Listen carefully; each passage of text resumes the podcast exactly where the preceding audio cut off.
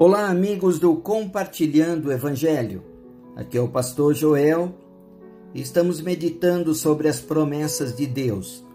E hoje vamos ver como nós recebemos tudo aquilo que necessitamos para viver para Deus. Seu divino poder nos deu tudo de que necessitamos para a vida e para a piedade, por meio do pleno conhecimento daquele que nos chamou para sua própria glória e virtude. Dessa maneira, ele nos deu as suas grandiosas e preciosas promessas, para que por elas vocês se tornassem participantes da natureza divina e fugissem da corrupção que há no mundo, causada pela cobiça. Esse texto está em 2 Pedro, capítulo 1, versículo 3 e 4 nós recebemos de Deus o seu divino poder para termos um relacionamento com Ele, quanto um relacionamento com as pessoas.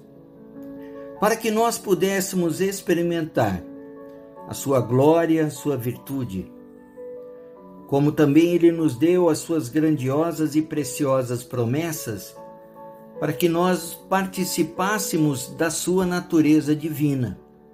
De que maneira? Quando nós aceitamos a Jesus como Salvador e Senhor, o Espírito Santo de Deus vem habitar em nosso coração. E quando nós somos cheios do Espírito Santo, nós temos a presença de Deus com tamanha intensidade que nós deixamos de praticar o pecado, nós abandonamos o pecado e começamos a participar da natureza divina.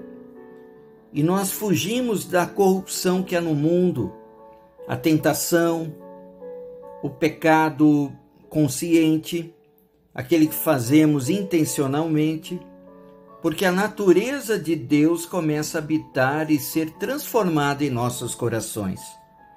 Desta forma, nós recebemos da parte de Deus tudo o que precisamos para viver para Ele. Que você possa experimentar no dia de hoje essa graça, essa vitória e que você receba em nome de Jesus o seu divino poder para você viver uma vida plena na presença de Deus neste mundo. Em nome de Jesus.